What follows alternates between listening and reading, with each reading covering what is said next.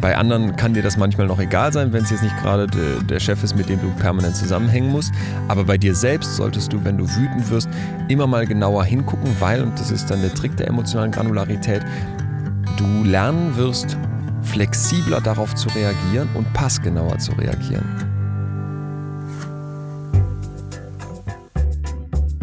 Zack.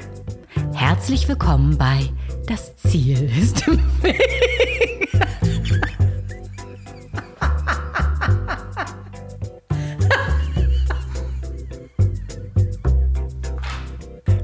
Hei. Willkommen in Folge 115 des Podcasts, in dem ich mit Quereinsteigern und Quertreibern spreche. Und die heutige Folge widme ich allen Mitarbeitern von Apple. Die bauen nämlich gerade die Podcast-Plattform neu. Ja, und dieser Podcast war für einige Zeit nicht bei Apple Podcasts zu finden. Vielleicht ist er das immer noch nicht, aber äh, danke für nichts. Ich habe richtig schlechte Laune gehabt, äh, euretwegen letzte Woche. So, und da fragt ihr euch, wie geht denn das eigentlich? Äh, lädt man seinen Podcast da bei Apple oder Spotify oder was auch immer es noch gibt, äh, selber hoch? Nee, dafür gibt es nicht einen Podcast-Hoster. Da kann man seinen eigenen Podcast hochladen und der wird dann von diesen Diensten dort abgeholt oder an die verteilt. So sie denn laufen. Viele Grüße an Apple. Und äh, ich produziere ja verschiedene Podcasts und ich habe einen neuen Lieblingshoster. Und damit willkommen in der Werbung, denn diese Folge wird präsentiert von Julep Hosting wird geschrieben wie Jule, also J-U-L-E und ein P da hinten dran. Und äh, die sind nicht nur einer meiner Werbevermarkter, also eine Agentur, die für mich die passenden Werbepartner findet, sondern die haben jetzt auch ein Hosting-Angebot. Und äh, falls ihr, du, deine Freunde oder deine Eltern einen Podcast starten möchten oder schon einen Podcast haben, aber ihr Hosting-Game ein wenig pimpen wollen, sagt man das heute so, sagen das die Kids, ähm, dann sind für all diese Menschen die Angebote von Julep genau richtig und da sind sie richtig aufgehoben. Die haben nämlich eine neue Plattform entwickelt mit umfangreichen Analyse-Features, super einfaches Handling, ganz intuitive Oberfläche. Die begleiten dich auch beim Umzug eines bestehenden Podcasts von einer anderen Hosting-Plattform, wenn ihr euer Hosting-Game pimpen oder absteppen wollt. Und bis 31.05. gibt es das schon ab 10 Euro im Monat als Einführungspreis. Und dann gibt es noch ganz viele Pricing-Pakete, je nachdem, wie viele Minuten man haben möchte, an Podcasts sprechen möchte oder monatlich hat. Entwickelt mit dem Feedback von echten Podcastern. Äh, das Ganze ist an einen Ad-Server angeschlossen. Das heißt, äh, man kann sozusagen mit Julep dann, wenn man einen erfolgreichen Podcast hat, auch gleich den Vermarktungspartner dabei haben. Und äh, kostenloser Support bei allen Fragen. Und 14 Tage Testzeitraum gibt es jetzt momentan unter julephosting.de. Wird geschrieben J-U-L-E-P. Äh, den Link findet ihr auch in der Folgenbeschreibung. Vielen Dank, Julep Hosting, für die Unterstützung dieser Folge. So, was soll ich denn nun zu meinem nächsten Gast sagen? Dr. Leon Winscheid. Wir haben schon zweimal zusammengesessen. Wir haben unter anderem über seine Millionen, die er bei Wer wird Millionär gewonnen hat, gesprochen. Über seine Podcasts und die letzten zweieinhalb Jahre hat er an einem Buch gearbeitet. Da haben wir auch schon drüber gesprochen. Und das ist jetzt endlich rausgekommen und wir sprechen über den Prozess. Wir sprechen auch über das Buch, aber nicht nur über das Buch. Das aber auf Platz 1 der Bestsellerliste, Spiegel-Bestsellerliste eingestiegen ist. Herzlichen Glückwunsch, Leon. Und wie immer war es mir eine Freude, mit dir zusammenzusitzen und zu sprechen und euch viel Spaß beim Durchhören.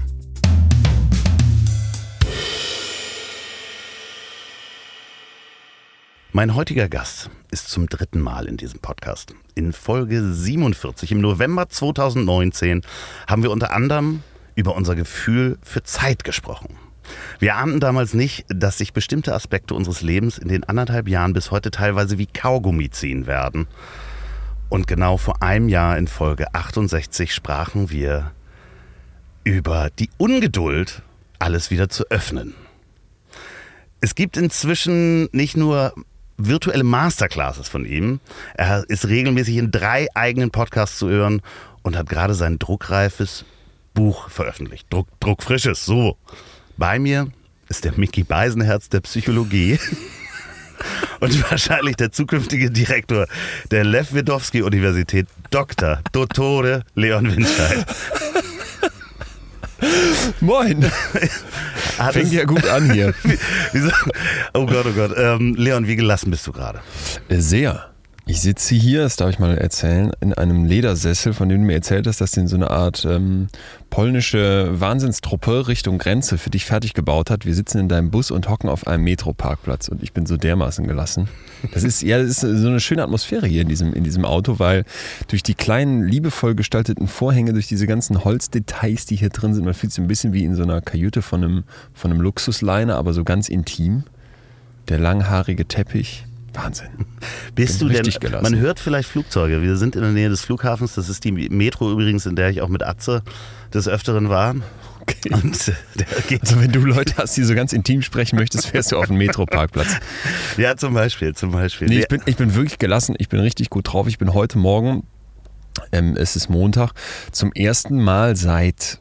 Äh, Monaten, vielleicht Jahren, aber mindestens seit Monaten aufgewacht, gucke in meine, ich habe so eine Notiz bei, bei, bei wie heißt das, Apple Notiz, wo ich immer die To-Dos drin sammle und da steht quasi nichts drin. Ach Quatsch, heute. Ich habe de, de facto nichts zu tun.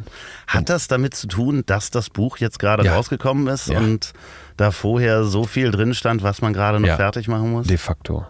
Zweieinhalb Jahre äh, immer dieses Gefühl, du bist nicht fertig. Ne? Weil du, wenn du sowas schreibst, ja nie sagst, das ist ein bisschen wie für eine Klausur lernen. Bis die Klausur geschrieben ist, könntest du immer noch irgendwie was machen und immer hast du das Gefühl, ja, ich bin nie ganz, nie ganz fertig im Kopf. Es ist nie ganz abgeschlossen. Es ist immer so eine offene Tür. Das ist beim Buch genauso, weil du immer wieder über die Texte gehen könntest. Dir fällt das noch ein, jenes. Und ähm, ich muss auch gestehen, dass ich mich da fast verhoben hätte. Also es gab mehrmals den Moment, wo ich ab, abbrechen wollte, wo ich wirklich dachte, obwohl ich schon sehr weit war, nee, ich schaff's nicht zu Ende, es ist zu krass. Und deswegen jetzt hier zu sitzen und zu sagen, ich kann es in der Hand haben, es ist fertig, das macht mich extrem gelassen. Ich, ich bin noch nicht ganz durch mit dem Buch. Ne? Besser fühlen, ich werde es auch in der Anmoderation nochmal sagen. Ähm, eine Reise zur Gelassenheit. Äh, wenn man deine Podcasts verfolgt und die hört, dann äh, kriegt man ja ganz viele kleine Bruchstücke, die schon im Podcast besprochen worden sind. Es ist quasi so eine kleine Reise auch durch die Podcasts, gerade betreutes Fühlen, weil du natürlich einige Beispiele oder man in den zweieinhalb Jahren, die du das Buch jetzt geschrieben hast, auch ähm, ja, Studien gerade aktuell im Podcast erwähnt hast, die dann zu der Arbeit im Buch wurden. Das ist wirklich wunderbar zusammengefasst quasi.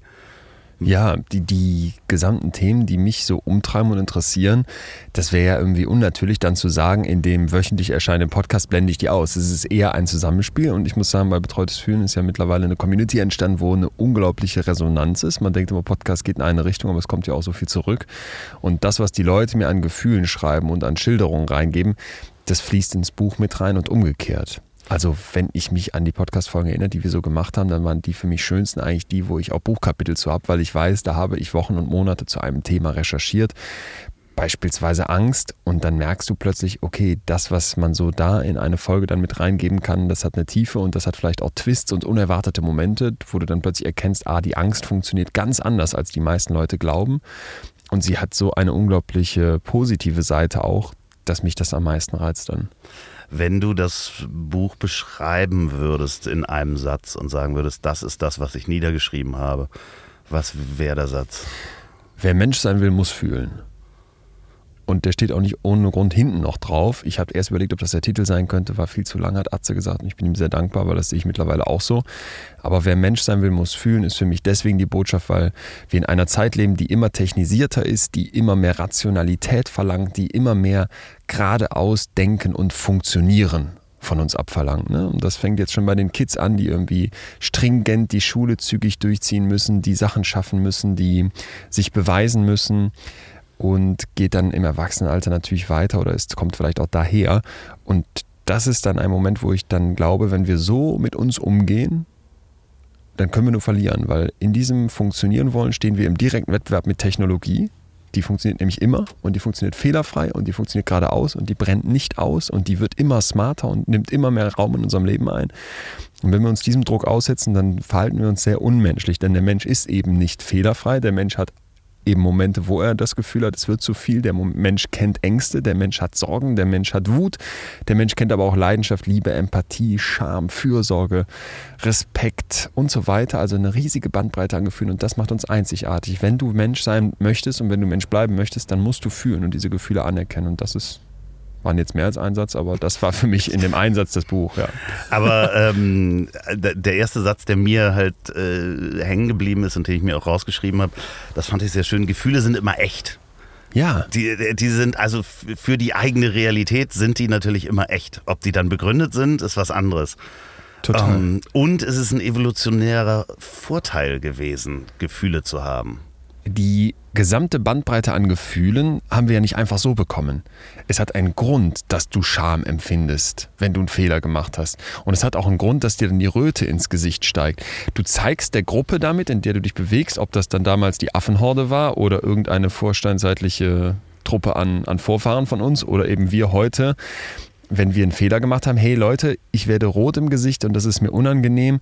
Und in dem Moment, in dem ich das anerkenne, guck, gucken wir doch schon ganz anders auf die Person, die mhm. diesen Fehler gemacht hat. Ne, wie sehr würden wir uns wünschen, dass PolitikerInnen mal sagen, hey, ich habe was falsch gemacht und da stehe ich auch zu. Oder Leute, die Unternehmen leiten, ey, da haben wir Mist gebaut und hier bin ich, guckt mich an, ich schäme mich dafür, das war ein Fehler nehmt mich wieder auf, nehmt mich wieder an. Wie sehr hätte man sich gewünscht, dass von diesen alles dichtmachen Schauspielerinnen und Schauspielern mal jemand gesagt hätte, ey Leute, das war eine, war eine mistige Aktion, tut uns leid, ich schäme mich dafür, weil ich habe nicht richtig drüber nachgedacht und Bullshit verbreitet, der ins völlig falsche Horn geblasen hat. So, nehmt's Haben ja ab. einige. Haben manche, äh, genau, nicht genug aus meiner Sicht und äh, vor allem manche nicht, von denen ich es mir sehr gewünscht hätte. Aber worauf ich hinaus möchte, ist, dieses Fühlen ist deswegen ein Vorteil, weil jedes einzelne Gefühl eine Funktion erfüllt und es geht von der Scham weiter über die Angst zum Beispiel, die wir bestimmt heute noch sprechen, oder über Empathiefähigkeit, ne, wo du einfach sagen kannst, das kann eine Maschine nicht und deswegen sind Gefühle immer ein Vorteil. Äh, ja, es, äh, für mich war das äh, das Gleiche äh, nochmal äh, in dem Fall, wo man sagte, Gefühle sind immer echt. Du hattest das in einem anderen Podcast nochmal gesagt, ähm, äh, Meinung versus Ahnung. Ja. Ähm, da sind ja bei vielen Menschen, also die eine Meinung haben, also in dem Zusammenhang hast du es ja gesagt, sollte man eher gucken, wer hat die Ahnung, sind ja ganz oft auch Gefühle, vielleicht falsch motivierte Gefühle oder, oder trügerische Gefühle widersprich mir, wenn ich da Blödsinn rede, auch der Grund dafür, dass Menschen eher zu was ganz schnell dazu neigen, eine Meinung zu haben, anstatt zu gucken, wer hat eigentlich Ahnung davon. Ja, man trennt gerne die Gefühlswelt so vom Rationalen. Mhm. Dann sagt man, du bist so emotional oder du hast deine Gefühle nicht im Griff und meint das vorwurfsvoll. Wir erwarten von uns, dass wir eben dass wir rational auf die Dinge gucken, dass wir uns an Fakten orientieren, etc. So funktioniert aber Menschsein nicht. Denn egal, was du an Realität versuchst zu verarbeiten, egal, was so um dich herum passiert, du wirst dabei Gefühle entwickeln. Und der große Fehler, den du jetzt aus meiner Sicht machen kannst, ist, dass du diese Gefühle sich komplett selbst überlässt. Dann sitzt du da vielleicht als frustrierter Schauspieler in deinem schicken Loft und ärgerst dich tierisch, dass du nicht arbeiten kannst. Und das ist erstmal ein Gefühl und das kann, ich, kann, kann man, glaube ich, nachvollziehen, mal ganz grundsätzlich. Ne? Wenn du deine Arbeit beschränkt wirst und vielleicht, und das fände ich dann noch die schönere Motivation, denkst du auch an viele Kolleginnen und Kollegen, die eben nicht wie du in so einer schicken Bude sitzen und jetzt gerade richtig auf dem Zahnfleisch gehen oder sogar in ihrer Existenz bedroht werden, weil sie nicht arbeiten können. Und aus diesen Gefühlen heraus wirst du dann vielleicht eine Handlung ableiten. Aber wenn du vorher nicht diese Gefühle hinterfragt hast und vielleicht nicht mal genauer hingeguckt hast, wo kommen jetzt diese Gefühle her? Ist das hier gerade mehr eine Wuthandlung? Ist es vielleicht eine Angst, dass die Ungewissheit der Zukunft für mich so wenig greifbar ist? Ist das vielleicht eine Eitelkeit, weil ich mal wieder auf die Bühne möchte und Applaus brauche? Dass ich da mal besser hinterfrage und dann vielleicht feststelle, aha, das kommt aus diesem und jenem Gefühl heraus motiviert, vielleicht sollte ich darüber nochmal eine Nacht schlafen oder es kann ja auch anders sein. Vielleicht sage ich ja, nee, das muss jetzt genauso raus, wie ich es hier denke. Das ist dann eben das, was du als Meinung selber entscheiden musst. Das fände ich wichtig und wertvoll. Und das wird aus meiner Sicht oft nicht gemacht. Und mal ganz unabhängig von dieser Nummer mit alles dicht machen oder nicht, weg davon, glaube ich, dass das in ganz vielen Lebensbereichen zutrifft. Wenn ich mich mit Männern vor allem unterhalte, gerade mit so Manager-Typen, höre ich das ganz oft, Gefühle. Mhm, ja, ich bin ja, kein Emotionstyp. Ich muss hier nach Fakten entscheiden. Ich habe hier eine Firma zu leiten. Und gerade diese Leute verstecken ganz oft hinter ihrer vermeintlich harten Schale ein Kern, in dem natürlich Gefühle sind. Und da sind Ängste und da ist Scham und da ist Wut. Und das wird weggedrückt oder als albern abgetan, statt sich damit zu beschäftigen. Und das ist eigentlich mein, mein Appell. Lasst uns über Gefühle reden und lasst uns mal mal ehrlicher darüber reden, als wir das vielleicht oft tun. Ja, das ist ja auch so schön. Äh, du hast es ja quasi aufgeteilt äh, und äh, unter anderem äh, als erstes die Angst und da gibt es dann so, so Ratgeber wie die Angst besiegen, ja. ne? wo man eigentlich sagt, nee, warte mal, äh, Angst ist ja auch sehr, sehr, sehr hilfreich. Ja, die, die Angst wurde ja von der Natur nicht ohne Grund uns mit auf den Weg gegeben. Alles, so finde ich, kann man sich die Dinge ja meistens überlegen, was keinen Sinn macht, hätte die Evolution ausradiert. Ja, was nicht funktioniert, geht weg. Bestes Beispiel dafür, Trauer. Trauer könnte man denken, wenn jemand stirbt, den du liebst, das macht dich kaputt, daran Mhm. zerbrichst du. Aber das ist nicht der Fall. Nur ein Bruchteil der Menschen bekommt tatsächlich psychische Probleme, selbst wenn engste Angehörige sterben. Der große, große andere Teil ist traurig, ist niedergeschlagen, ist massiv mitgenommen, hat depressive Phasen, wird aber weiter in diesem Leben klarkommen und nicht nur so ein bisschen, sondern so richtig gut sogar. Und das ist zum Beispiel bei der Angst auch ein Punkt. Die Angst ist ein unglaublich unschönes Gefühl. Aber sie wurde ja mal erfunden, um uns vor Gefahren zu warnen. Und das war dann früher der Bär, der aus dem Gebüsch springt, wo dann unser Vorfahre gesagt hat, ah, ich renn weg, ne? ich fahre hoch, mein Puls schlägt schneller, ich kriege Energie bereitgestellt, meine Pupillen weiten sich, ich bin im Alarmmodus. Ich werde glitschig, indem ich schwitze. Genau das alles. Und jetzt stehst du heute vor deiner Chefin und sollst die Firmenpräsentation halten und merkst, da sind noch sieben andere Leute, die per Zoom zugucken und Sie du bist komplett gestresst. Genau. Das ist der Bär und du ärgerst dich einfach nur, warum kommt genau die gleiche Angstreaktion. Aber dass dieses Gefühl noch da ist und dass diese Reaktion dann folgt, und das ist eben der Clou an der Sache, auch das hat noch einen Sinn. Denn so unschön das dann gerade ist, die Angst da zu spüren, dieses kräftige, dieses starke, dieses mächtige Gefühl dient dazu, Herausforderungen zu lösen. Vor dir liegt etwas, was du herausfordernd findest, eine Challenge, sonst wäre keine Angst da. Und jetzt ist die große Frage, wie gehst du mit der aufkommenden Angst um? Betrachtest du die als schwarzes Monster, das dich fertig machen wird, mit dem keiner auf die Bühne möchte, mit dem keiner singen will, mit dem keiner in die Klassenarbeit will oder die Führerscheinprüfung? Oder betrachtest du die Angst als eine Art Woge aus Energie? Also ein, ich stelle mir das immer so vor wie so eine Welle, die auf mich zurollt und jetzt kann ich mit lernen, mit dieser Welle mitzuschwimmen. Ich kann sie aber auch als Brecher betrachten und versuchen, gegen sie anzukämpfen. Dann wird sie über mir hereinbrechen und sie wird mich im Zweifel unter Wasser drücken und fertig machen. Verstehe ich die Angst aber wie diese kleine Woge, dann kann ich lernen, ich finde das Wort Surfen da immer so ein bisschen falsch, Doch, aber doch, das ne, ist- ja, mit dieser Welle mitzuschwimmen. Das ist für mich eigentlich noch schöner, weil sie mich tatsächlich erfassen kann und vor mir her, äh, mit, mir- mit, sich mit mir herschieben kann. Und da gibt es eine, es ist für mich eigentlich fast die schönste Untersuchung, ähm, die es auf diesem Gebiet gibt, habe ich im Buch ausführlich beschrieben, wo eine Forscherin hingeht und sagt, so junge Leute, hier ist die Bühne, ihr müsst Don't Stop Believin' singen. Das wäre jetzt für mich die Höllenvorstellung. Äh, Ich- ne? absolute Höllenvorstellung. Ja. Also jeder, der nicht singen kann, wird sagen, ach du Schande. Oder die mussten eine Rede halten oder die mussten einen Mathe-Test machen. Und dann kam der Clou. Die haben die Leute aufgeteilt in zwei Gruppen und der einen Gruppe haben die gesagt, nenn das mal nicht Angst, was du gleich fühlen wirst. Ne? Du wirst merken, das ist unangenehm, da kommt was in dir hoch, kennen wir alle. Nenn das mal Erregung. So, die eine Gruppe sollte einen kleinen Etikettenschwindel im Kopf machen. Einfach das Angstgefühl mal umbenennen, anders betrachten. Die andere Gruppe sollte, hat, hat keine Instruktion bekommen. Die konnte das einfach wieder wie immer machen. Jetzt zeigt sich, dass beide Gruppen Angst empfinden. Der Herzschlag, der gemessen wird, ist in beiden Gruppen im Durchschnitt ziemlich gleich. Auch berichten beide Gruppen gleich viel Angst. Aber der Effekt der Performance ist ein völlig unterschiedlicher. Die Leute, die von Erregung gesprochen haben, die singen besser, die halten überzeugendere Reden und die schließen sogar in diesen objektivierbaren Mathe-Tests grundsätzlich besser ab. Das heißt, wir haben ein Muster gefunden. Ein Muster, dass wenn ich die Angst mal anders anschaue, wenn ich auf diese Angst nicht als Gefahr gucke, sondern eben wie so eine Welle aus Energie, dann bringt mir das im Zweifel sogar was. Und das finde ich so, ein, so einen schönen Gedanken, ne? dass du ein negatives Gefühl hast, wo du aber plötzlich eine gute Seite erkennen kannst.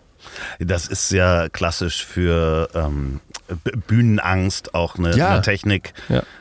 äh, die, die ja viele äh, Coaches oder sowas, die genau damit arbeiten, auch äh, empfehlen.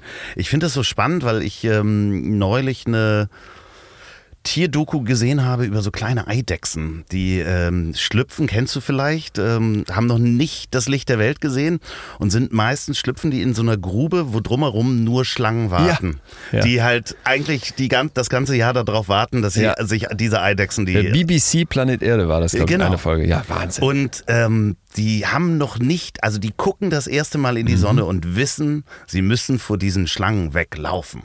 Also die Angst ist einfach so genetisch drin, obwohl die noch nie wussten, was eine Schlange ist. Die haben noch nie selber was gegessen, außer das, was im Eidotter war. Äh, nee, der Dotter waren sie selber oder das drumherum. Ähm, das fand ich so faszinierend, dass sowas genetisch so kodiert sein kann, Ja. dass man als erstes vor diesen Dingern weglaufen muss. Ja, die äh, Eidechsen sind dann vielleicht ein Teil, wie das genau bei denen funktioniert, da kann ich nicht viel zu sagen, aber hochinteressant ist es beim Menschen. Es gibt Untersuchungen mit kleinsten Kindern, wo du zeigen kannst, dass die vor bestimmten Sachen mehr Angst haben als vor anderen. Und ich erkläre gleich welche, aber dass das eigentlich überhaupt keinen Sinn mehr macht heute. Also wenn du Kindern unserer Breitengrade eine Spinne zeigst, dann haben die davor mehr Angst als vor einem Messer oder vor einer Steckdose oder vor irgendeinem scharfen Gegenstand. Krass, ne? ne? Steckdose, Messer etc. wäre hier viel gefährlicher als eine Spinne, weil jede Spinne, die hier so rumläuft, ist Ja. schlichtweg nicht tödlich. Aber es scheint noch so tief in uns drin zu sein, weil es eben früher giftige Spinnen gab. Für Schlangen gilt das auch, so, nach dem, ne, so in dem Bereich bewegt sich das, dass da noch was da ist. Und auch das ist sehr interessant, weil, und da kommt jetzt der Clou, du vielleicht mit bestimmten Grundängsten so startest und vielleicht bestimmte Sachen auch jetzt dir genetisch mitgegeben werden, eher Angst vor einer Spinne zu haben als vor einem Toaster. Aber du Ängste auch an- und umlernen kannst. Also du kannst dir weitere Ängste noch antrainieren. Es kann dann sein, dass du nach drei Jahren sagst, ähm, in denen du in der Schule warst, jetzt liefen hier die Referate grauenhaft. Ich habe ab jetzt komplette Angst davor, überhaupt mit Leuten zu sprechen oder auf eine Bühne zu gehen, weil mich die Bewertung so fertig macht. Das könnte dann so weit gehen, dass man sogar von einer sozialen Phobie spricht, ne? dass man sagt, ich habe so viel Schiss davor, negativ bewertet zu werden, dass ich mich gar nicht mehr traue. Und, und das finde ich die positivere Botschaft oder die, die schöne, mutmachende Botschaft. Du kannst aber auch Ängste wieder ablernen. Ne? Verlernen, da muss man immer ein bisschen vorsichtig sein, weil Grundmuster bleiben da, aber du kannst zumindest das abschwächen, was da an Reaktion kam. Und das ist so für mich die, die Geschichte, wo ich auch so gemerkt habe, was Forschung uns eigentlich mitgeben kann. Das Buch fängt ja an mit dem Angstkapitel. Das Baby und das Monster von den guten Seiten unserer Angst heißt es. Und da habe ich einen Star-Professor aus ähm, Harvard gesprochen, Jerome Kagan, der eben ein, nicht nur ein Baby, sondern Hunderte von ganz jungem Alter bis ins hohe Alter, bis in das Erwachsenenalter und Mitte 20 beobachtet hat. Also Kinder ein Viertelleben lang. Und der konnte zeigen, wir kommen mit unterschiedlich viel Angst auf die Welt. Das ist äh, vererbbar, mehr oder minder. Das wird dann vererbt. Ja. Ne? Der eine hat mehr Angst als die andere. Diese Kinder werden ins Labor gesetzt und man setzt denen so Reize vor. Da platzt ein Ballon, da meldet sich eine Stimme aus einem Lautsprecher. Hallo Baby, wie geht's dir heute? Das Baby ist irritiert, was ist das? Und manche kriegen noch so Zitronensaft auf die Lippe getröpfelt. Also alles so, was das Kind noch nicht kennt. Die Mutter ist aus dem Raum rausgegangen. Das waren nur amerikanische Mütter aus der Mittelschicht, die 400 Kinder mitgebracht haben. Und dabei werden diese Kinder gefilmt. Und der Professor beobachtet jetzt, ja, die verhalten sich zum Großteil so, dass die interessiert sich umgucken, ein bisschen rumbrabbeln, in die Richtung zeigen, wo die die Stimme vermuten und sich, und sich halt interessiert für diese Reize zeigen. Aber so sind nicht alle Babys. Baby Nummer 19. Baby Nummer 19, das war das 19. Video, was die auswerten, ist ganz anders. Dieses Kind schreit, hat panische Angst, stirbt tausend Tode. Und sie ist nicht alleine, sondern rund 20 Prozent der Kinder verhalten sich so. Also das sind die, die mit sehr viel mehr Angst auf die Welt gekommen sind als offenbar der Rest. Die haben ein Angsttemperament. Die sind vier Monate alt, die Kinder. So viel können die noch nicht von ihren Eltern erklärt bekommen haben. Ne? Also die sind wahrscheinlich mit mehr Angst im Kopf geboren worden. Das kann man dann später, das fand ich so krass, auch in Hirnstudien zeigen. Der Aufbau der Hirne ist unterschiedlich. Da fehlt wirksame Verbindung in einem Teil, der wenn die Angst da ist, das Ganze wieder runterfährt, das ganze System. Und die berichten auch von mehr Sorgen und Druck. Also tatsächlich, das, was du mit vier Monaten als Angst mit auf die Welt gebracht hast, ist auch deutlich später noch da. Und das finde ich erstmal ganz interessant. Und jetzt kommt aber der Clou an der Geschichte Baby 19 und sie ist nicht alleine, aber sie ist der Fall, der diesen Professor so beschäftigt und der es auch jetzt ins dieses Buch geschafft hat, weil es mich auch nicht mehr loslässt.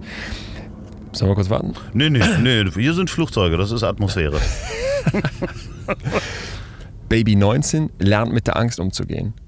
Sie kommt also mit mehr Angst auf die Welt, aber ihre Eltern, und das fand ich die, die wichtige Botschaft für alle Eltern, packen sie nicht in Watte ein und sagen, oh Gott, die schlimme Angst und äh, wir versuchen dich davor zu beschützen, du bist ja so ein ängstliches Kind, sondern die sagen, nein, du kannst es lernen, diese Angst anzunehmen, du kannst diese Angst, wir haben eben über die kleine Welle gesprochen, wie so eine Woge verstehen.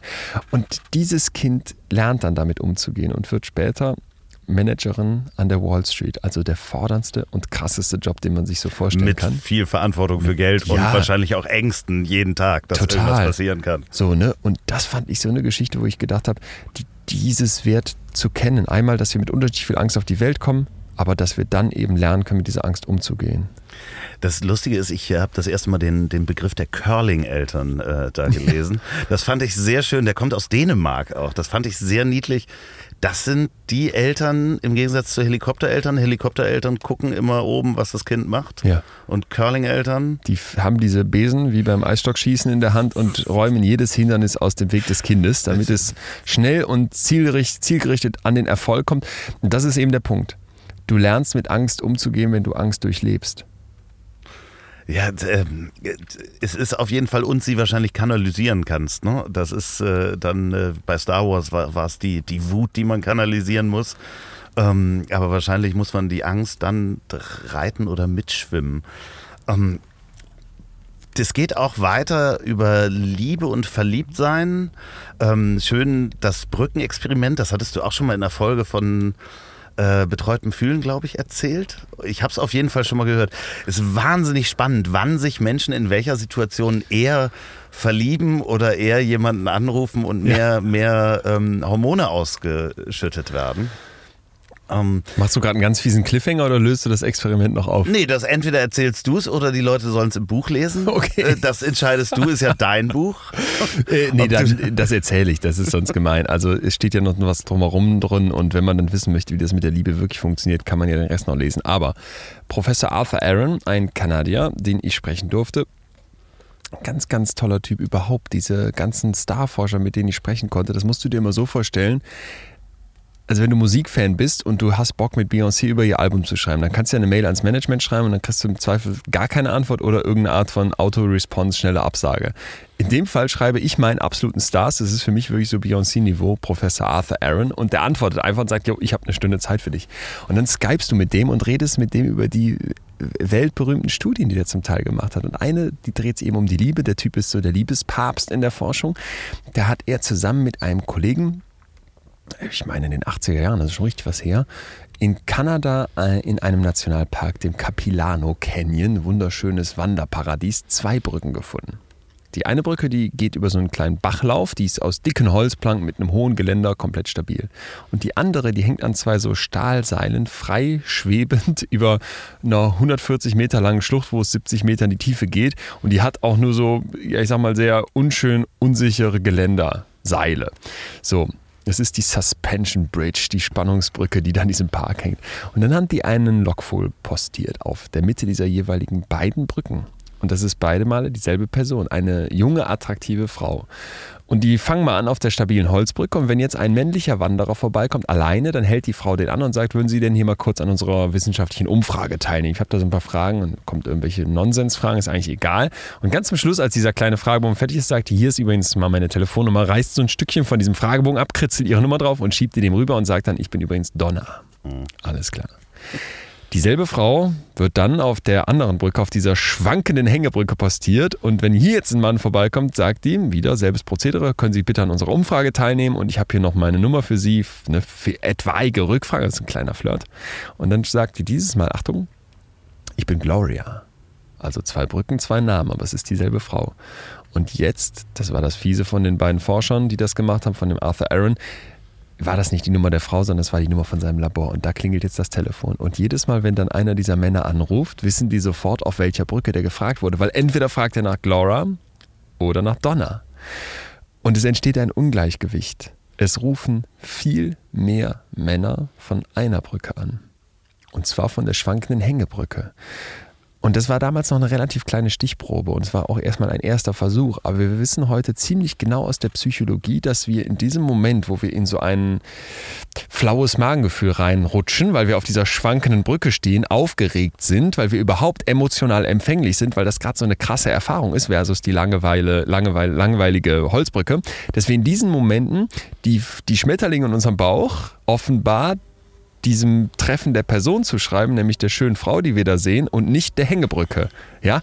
Und das ist, das ist etwas, was aus meiner Sicht ein Geheimnis ist, was man unbedingt für eine Beziehung kennen sollte. Denn, und das hat der Arthur Aaron mit vielen anderen Kollegen und vielen anderen Teams noch weiter untersucht, in dem Moment, in dem ich in einer Beziehung langfristig verliebt bleiben möchte, kann ich das dann schaffen, wenn ich genau solche Augenblicke wie den auf der Brücke, wo wir zu zweit nochmal Spannung erleben, wo zu zweit mal was passiert, was wir nicht gewohnt sind, wo wir uns zu zweit in einen emotional empfänglichen Status versetzen, kann ich diese Schmetterlinge im Bauch wieder zum Leben erwecken. Und mein Hirn im Prinzip, ich will es nicht austricksen nennen, aber ich kann meinem Hirn nochmal dieses Knistern, dieses Gefühl vielleicht von ganz vom Anfang, vom ersten Treffen wiedergeben, indem ich zeige, aha, es geht hier für uns noch weiter, es passiert noch was, es tut sich was. Und das finde ich ist ein, ist ein sehr schöner Gedanke, weil es nicht darum geht, die Liebe weiter aufzublasen und riesige Ansprüche an dieses Gefühl zu stellen, sondern weil du sagst, ich kann was fürs Verliebt-Bleiben tun, auch in einer langfristigen Beziehung. Geht einmal die Woche in den Freizeitpark, in die Achterbahn, wenn sie wieder offen sind, wahrscheinlich. Ja. Aber das ist natürlich genau auch das Thema momentan, dass es so schwer ist, äh, Sachen gemeinsam wahrscheinlich zu erleben, die ähm, so außerhalb dem sind, was man sonst gerade erlebt. Ich glaube, das ist eine Riesenprüfung auch jetzt momentan für viele, viele Beziehungen, genau das aufrechtzuerhalten, oder? Ja, total. Und die Idee, jetzt in den Freizeitpark zu gehen oder nach Kanada zu fliegen, wo es übrigens diese Brücke noch gibt, das wären jetzt schon wieder für mich relativ große Schritte. Das Schöne ist aber eigentlich, dass du für die Liebe ganz viel tun kannst mit Kleinigkeiten. Und das ist auch der Kernappell der Forschung. Es geht nicht darum, dass du jetzt zusammen aus dem Flugzeug springst oder den Mount Everest erklimmst oder eben äh, im Freizeitpark auf dem Freefall Tower sitzt, um mal wieder überhaupt was zu spüren, sondern es können tatsächlich Momente sein, und darum geht es eigentlich, in denen du etwas erlebst, was neu ist, die aber auch winzig klein sein können.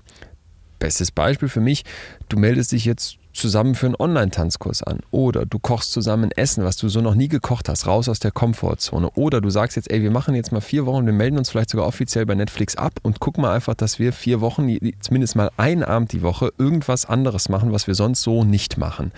Sprich, du gibst dir nochmal diesen Moment, dass du deinem und dem anderen selbst, man spricht da gerne von selbst in der Psychologie, das Gefühl gibst, ey, wir wachsen, es tut sich was. Und da geht es nicht darum, ein Ego aufzublähen oder sich noch mehr Sachen auf die Platte zu schaufeln oder jetzt noch den Punkt abzuhaken und diese To-Do-Liste fertig zu kriegen, was wollten wir noch alles machen, sondern wirklich in kleinen Momenten sich zusammen den Eindruck zu verschaffen, es ist nicht so ein Einheitsbrei geworden. Wir sitzen hier nicht Ne, und sind jeden Abend äh, bei demselben. Bei demselben und es tut sich nichts mehr und was würde ich gern mal fremd gehen oder was hätte ich mal Lust, vielleicht ähm, irgendeine sexuelle Fantasie auszuprobieren mit irgendwem anders und ich müsste doch mal links und rechts wieder gucken dürfen. Das hat man ja oft in Beziehungen, dass du so den Eindruck hast, die Leute sind nicht, die geben sich nicht zufrieden, die denken, was könnte ich nicht noch und was hätte ich nicht noch und so weiter. Und das ist halt aus meiner Sicht äh, passiert dann, wenn du aufhörst zusammenzuwachsen. Ich nehme das mit dem Essen auf jeden Fall. Da kommen wir nachher noch zu, zu Hunger. Also da gibt es auch wunderschöne äh, Beispiele. Das andere äh, ist, ich wandere da mal so durch, äh, Langeweile. Ähm, also auch Langeweile genießen und da kommen wir auch wieder zu dem Zeitempfinden, was wir in, mhm. in unserer ersten Folge besprochen haben.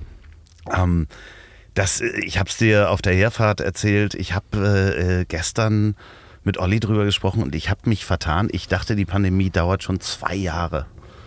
Ja. Weil ich so wenig erlebt habe. Ich war eben auch geflasht, als du gesagt hast, dass ich schon zweimal hier war. Ja. Ah, das eine Mal habe ich natürlich noch im Kopf, aber dass ich schon wieder zweimal da war. Ja, das andere Mal war Remote. Remote, da, okay. Da haben wir quasi da nichts äh, Gemeinsames erschaffen, außer ein Tondokument. Verstehe. Aber ja. wir haben uns nicht gesehen. Nee, du hast recht, die Zeit ist, das Zeitgefühl ist ja gerade auch total aus den Fugen geht mir ganz ähnlich. Wobei ich sagen muss, es ist mal so, mal so. Ich habe Momente, da habe ich das Gefühl, hey, es ist doch eigentlich Pandemie und alles entschleunigt und irgendwie passiert doch so viel weniger, aber die Zeit ist schon wieder gerast. Und dann gibt es Momente, wo ich auch so denke, ja, boah, wir sitzen hier schon Ewigkeiten jetzt und wann ist es endlich alles vorbei? Und das Langeweile-Kapitel, das muss ich ja dazu sagen, die Idee, sich mit Langeweile zu beschäftigen und dass das hochinteressant ist, dieses Gefühl, das habe ich ohne die Pandemie-Erfahrung geschrieben. Mhm. Und ich habe ja einen feurigen Appell für die Langeweile da verfasst, weil es in diesem überfrachteten, in diesem gestressten, in diesem hektischen Alltag aus mehr, mehr, mehr, da noch einen Reiz reinholen, da noch eine Bestätigung, da noch mitmachen, da bloß keine FOMO aufkommen, vier auf Missing Out, ich will nichts verpassen, überall dabei sein. Das ist in so einem Leben ganz wertvoll ist, wenn du zwischendurch Momente der Langeweile schaffst. Das war ja die Kernbotschaft und die habe ich mir nicht einfach so überlegt, sondern die Forschung deutet da zunehmend darauf hin. Da gibt es einen Begriff, den man kennen sollte, das ist das Default Mode Network. Default Mode Network ist eine Art Hirnsituation, um es mal ganz vereinfacht zu sagen, in der dein Kopf nichts macht, auf den ersten Blick, weil du da rumsitzt und nichts machst, du langweilst dich, aber in Wirklichkeit passiert in deinem Hirn unfassbar viel. Es wird sortiert, es wird verarbeitet, es wird all das, was du dir so reinschaufelst an Emotionen, an Erfahrungen, an Erlebnissen, an Eindrücken, wird in Regale gepackt wird verstanden, ne? wird mal sacken gelassen. Wie so ein guter Bibliothekar, der mal ja, wieder aufräumt. Richtig. Ich, ich, für mich ist immer so dieses, so du hast ein Glas, wo irgendwie, weiß ich nicht, ein, ein Teesatz drin ist und du hast den komplett aufgerührt, weil du einen heftigen Tag hattest und dann musst du vielleicht immer mal Zeit lassen, damit sich das setzt und du oben wieder eine klare, eine klare Flüssigkeit hast. Und wenn du diese Default Mode Network Momente wegmachst, weil du immer dich ablenkst, weil sobald die Langeweile aufkommt, du dein Handy zückst oder dich mit Netflix berieselst oder irgendwas konsumierst, das kann ja auch ne, Shoppen sein, Selbstdarstellung, es kann Arbeit sein, dass ich nie, nie den Innenblick in meinen Kopf zulasse, nie die Ruhe zulasse, dann nimmst du deinem Hirn einen unglaublich wichtigen Teil weg einen unglaublich wichtigen Verarbeitungsprozess. Und deswegen ist, ist Langeweile grundsätzlich erstmal etwas, was sich auch nicht schön anfühlt. Ne? Das ist mir ganz wichtig. Mhm. Es ist mhm. nicht Entspannung. Entspannung ist ein angenehmes Gefühl. Ist Langeweile das, ist, ist schäbig. Ist nicht dasselbe, was du bei einer Meditation machst? Nein, auf keinen Fall. Ne? Okay. Sondern Langeweile ist wirklich wie Schmerz. Ich merke, hier stimmt was nicht. Ich müsste die Richtung ändern im Leben. Ich mache etwas, was mich nicht wirklich erfüllt. Ich komme nicht vorwärts. Mhm. Schmerz ist tatsächlich das, das perfekte Äquivalent, weil Schmerz ist auch nicht schön. Ne? Wenn ich zu lange schief auf einem Schreibtischstuhl sitze, dann merke ich, mir tut der Rücken weh, änder was. Und genauso wie das ein Signal von meinem Körper ist, ist Langeweile ein Signal von meinem Kopf, hey, mach mal was anders. Das, du, du bist nicht im Reinen mit dir. Und ganz viele Menschen wollen das aber nicht hören. Die Langeweile brüllt uns an. Ne? Du sitzt da abends und denkst vielleicht in deiner Beziehung, oder auch alleine auf der, äh, auf der Arbeit, dass du merkst, wann ist, zähl die, zähl die Stunden.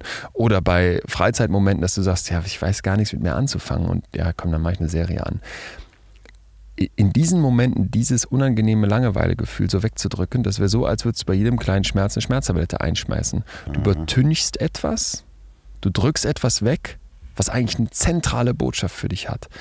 Und das machen wir ganz oft mit negativen Gefühlen. Und das ist eben der falscheste Umgang, den man sich aussuchen kann. Denn negative Gefühle wollen dein Bestes. Da will etwas aus dir heraus dir sagen, da stimmt was nicht, mach was anders. Und du sagst, höre ich gar nicht hin ich bin abgelenkt, ich mache was, um die Langeweile nicht zu fühlen. Aber wenn du das vergleichst mit dem Schmerz, wenn ich schief sitze, ja. ne, dann setze ich mich ja gerade hin. So, ähm, wie, wie kann ich das deuten bei, bei Langeweile, was denn da gerade schief ist? Ähm, sehr guter Punkt. Du müsstest erstmal eher registrieren, dass du da Schmerzen hast und schief sitzt. Also du hast recht, wenn ich jetzt schief sitze, dann würde ich mich vielleicht irgendwann richtig hinsetzen. Aber wie viele von uns sitzen den ganzen Tag irgendwie vor ihrem Schreibtisch und merken dann so nach drei Wochen, ja, okay. ich, ich, ich schlafe so schlecht. Mhm. Und denken nicht darüber nach, dass du ja ein gesamter Organismus bist und dass bei diesem ganzen glotzen auf so einen leuchtenden Bildschirm den Tag mit Nackenstarre vielleicht irgendwann dieser Organismus angegriffen ist und du den Schmerz da gar nicht so richtig fühlst oder mal hinguckst, genauer hinguckst. Ne? Wir denken bei Schmerzen mal, ich habe mich mit dem Brotmesser geschnitten, das tut weh. Aber es gibt ja sehr viele Schmerzen auch auf einem Schreibtischstuhl, die vielleicht nicht so stechend klar sind, dass du sagst, ich ändere sofort die Position, sondern die fressen sich so in dich rein. Und das ist auch das Gemeine bei der Langeweile. Die kann so als Grundrauschen im Hintergrund sein. Du bist unzufrieden mit deinem Leben, da tut sich nichts. Und dann, wenn du die nicht wirklich spürst, sondern wenn die eher so im Hintergrund ist, beginnt schon das Problem. Deswegen, schön, dass du fragst, Schritt Nummer eins ist, versuche mal bewusst wieder Langeweile auszuhalten. Guck mal, ob du das überhaupt schaffst, mal eine Stunde nichts zu machen. Setz dich mal auf den Stuhl, fahr mal Zug, ich fahr viel Zug und guck dann mal schaffe ich es eigentlich einfach nur aus dem Fenster zu gucken? Hier ist ja nicht mal Handyempfang. Schaffe ich es dann oder muss ich, gehe ich dann ins Bordbistro oder suche ich mir, lese ich diese langweilige schwierig. Zeitung? Das ist ne? manchmal ja. wirklich sehr ja. schwierig. Es ist, es ist unfassbar schwierig. Und daran wirst du ja merken, wie abgestumpft du gegenüber Langeweile bist. Und deswegen Schritt eins, das mal versuchen, bewusst wieder zu fühlen. Schritt Nummer zwei, sich bewusst machen, im Hinterkopf haben, dass die Langeweile etwas Positives möchte dass die Langeweile dir helfen möchte, dass du da vielleicht so drauf gucken kannst wie auf die Angst als etwas, was eigentlich hilfreich sein könnte, nämlich als Alarmzeichen, dass was nicht stimmt. Und dann Schritt Nummer drei, und das ist mir eigentlich ganz, ganz wichtig, es ist ein Impuls. Ja, ein stechender Schmerz sagt dir, leg die Hand bitte nicht nochmal auf die Herdplatte. Mhm. Ein Pieksen im Rücken sagt dir, guck mal, ob du dich anders hinsetzt, hol dir vielleicht einen anderen Stuhl. Und eine unangenehme Langeweile sagt dir, hey, ich, ich versuche dir jetzt mal zu helfen, diesen Weg, auf dem du hier gerade bist oder dieses, dieses dieses Verlaufensein im Dickicht deines Kopfes, ähm, dass du da wieder rausfindest. Und deswegen werte sie, werte sie wirklich wie eine Kompassnadel, die dann aufhört, die dann nachlässt, wenn du merkst, aha, ich bewege mich aus dem Dickicht raus, ich komme wieder auf den gesunden Weg meines Lebens. Und das ist für mich eben das, wo du mit diesen, mit dieser, mit diesen drei Punkten annehmen, sie positiv betrachten und sie dann so lange nutzen, bis du merkst, sie lässt gesund wieder nach, ich bin wieder auf besserem Weg, dass du aus der Langeweile unglaublich viel für dich mitnehmen kannst. So, wir langweilen uns jetzt mal überhaupt nicht, denn wir gehen in die Werbung. Denn diese Folge wird präsentiert von Blackroll. Und Blackroll kennt ihr, wenn ihr diesen Podcast verfolgt, ja schon. Es ist die Werbung, wo ich am meisten Feedback bekommen habe und das Produkt, wo ich am meisten Feedback bekommen habe von dem Recovery Pillow, also dem Kissen. Und die haben ja, das habe ich letztes Mal vorgestellt, was Neues aus dem Hut gezaubert, nämlich die Recovery Blanket. Das ist eine Decke. Ganzjahresdecke, die benutze ich auch und schlafe seit Monaten wirklich wie ein Baby darunter. Und jetzt gibt es wieder was Neues, nämlich die Recovery Blanket Ultralight. Das ist auch eine Recovery Blanket, aber viel leichter und speziell für den Sommer geeignet. Und die haben, und da stelle ich mir immer so vor, dass bei Blackroll so verrückte Wissenschaftler in so einem Labor sitzen und da äh, was entwickeln und erfinden. Denn ich musste das wirklich nochmal nachlesen und ich lese es euch mal vor. Da ist nämlich eine Faser drin und die nennt sich Salient-Faser. Die ist in der Ultralight-Decke verarbeitet und hat die Eigenschaft, die lokale Durchblutung zu fördern und die Sauerstoffversorgung der Körperzellen zu verbessern. Und wie funktioniert das genau? Die in die Polyesterfasern eingebetteten Mineralien wandeln die natürliche Wärme des Körpers, aufgepasst, in Infrarotlicht um. Wahnsinn! Und das Infrarotlicht wird zurück ins Gewebe gegeben und die Muskeln des Körpers reflektieren das dann. Und das lässt dich schneller regenerieren und die ist einfach leichter und dünner und äh, weniger warm und die kann man auch viel besser zusammenpacken. Zum Reisen unglaublich gut. Also die sind ja sowieso schon das Pillow, also das, das Kissen ist ja schon so klein zusammenpackbar, dass man das immer mit auf Reisen nehmen kann. Die Decke kommt ja auch in der eigenen Tasche und jetzt die Ultra Light Blanket kommt nochmal in einer kleineren Tasche. Also die Ursachen für schlechten Schlaf und Schlafstörungen sind extrem vielfältig. Aber es kommt eben auch auf die Temperatur und die richtige Decke an. Und da müsst ihr mal gucken, was ihr da benutzen könnt.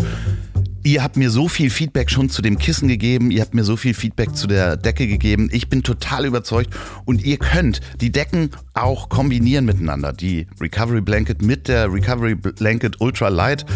Die Decken sind atmungsaktiv, sorgen für ein angenehmes Schlafklima.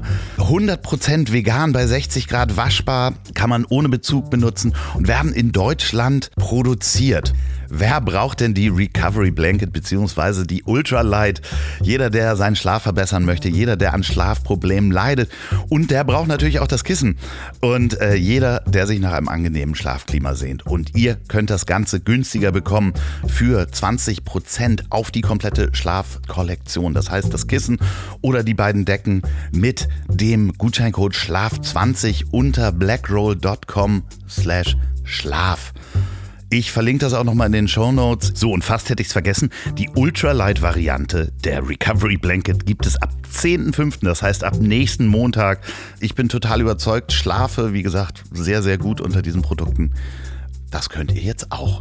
Dann noch nicht gute Nacht. Jetzt geht's weiter mit Leon Winscheid. Aber wenn ich das jetzt mal praktisch sehe, ich will eigentlich tausend Sachen machen, äh, merke aber, ich krieg's nicht hin, setze mich in den Garten und starre. Ja? Und irgendwann, oder im Zug, äh, ich gucke dann draußen, was da draußen passiert. Und in dem Moment, wo mein Kopf anfängt abzuwandern und ich jetzt, keine Ahnung, Vögel beobachte oder anfange Trecker zu zählen, wenn ich in der Bahn sitze, ist das dann schon eine Ablenkung von der Langeweile oder ist das ähm, quasi der gesunde Prozess? Es ist total natürlich, dass wir ein Gedankenwandern haben. Und wenn du dann da sitzt und denkst, ja, jetzt wollte ich mich ja mal langweilen, verdammte Axt, jetzt fange ich hier schon an, Trecker zu zählen.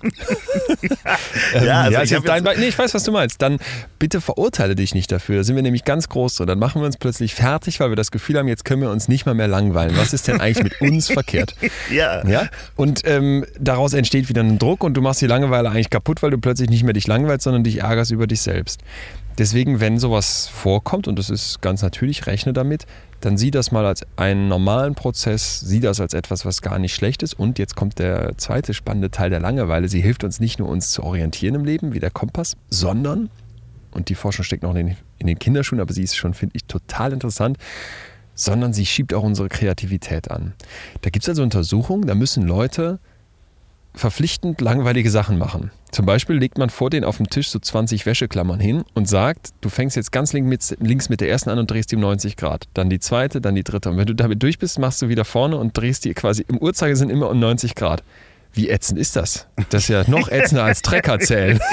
ja, natürlich, klar. Ne? Ja, ja. Das machst du dann, weiß ich nicht, eine 20 Minuten lang und denkst dir, sag mal, habt ihr sie noch alle? Mhm.